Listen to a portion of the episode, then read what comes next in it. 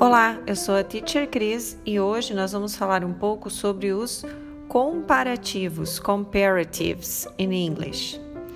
Mesmo sem nos darmos conta, usamos os comparativos para quase tudo na nossa língua. E na língua inglesa não é diferente. Estabelecer relações comparativas entre coisas, pessoas, lugares, situações faz parte de qualquer comunicação humana. Em inglês, os comparativos podem ser considerados adjetivos ou advérbios, que comparam algo ou alguém a alguma coisa ou pessoa. Então você sempre estará comparando duas coisas. A característica principal dos, das frases comparativas em inglês é que os adjetivos, quando forem adjetivos curtos, com uma ou duas sílabas no máximo, eles recebem um ER no final da palavra.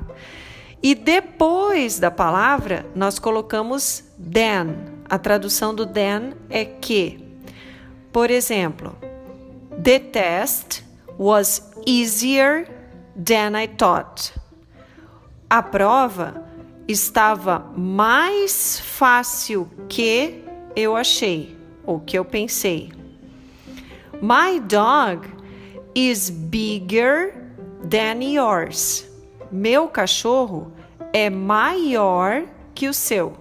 Então sempre estamos comparando duas coisas. E os adjetivos nos dois exemplos que eu dei, easy na comparação fica easier than e na outra frase big na comparação bigger than. Então, sempre acrescentando um E e um R no final da palavra, do adjetivo, e colocando o than logo em seguida. Quando o adjetivo for uma palavra maior, uma palavra com mais de duas sílabas, um adjetivo longo, aí nós usamos more na frente do adjetivo e depois nós colocamos o than. Então, por exemplo, beautiful, que é bonito, ficaria more beautiful than. Comfortable, que é confortável, more comfortable than.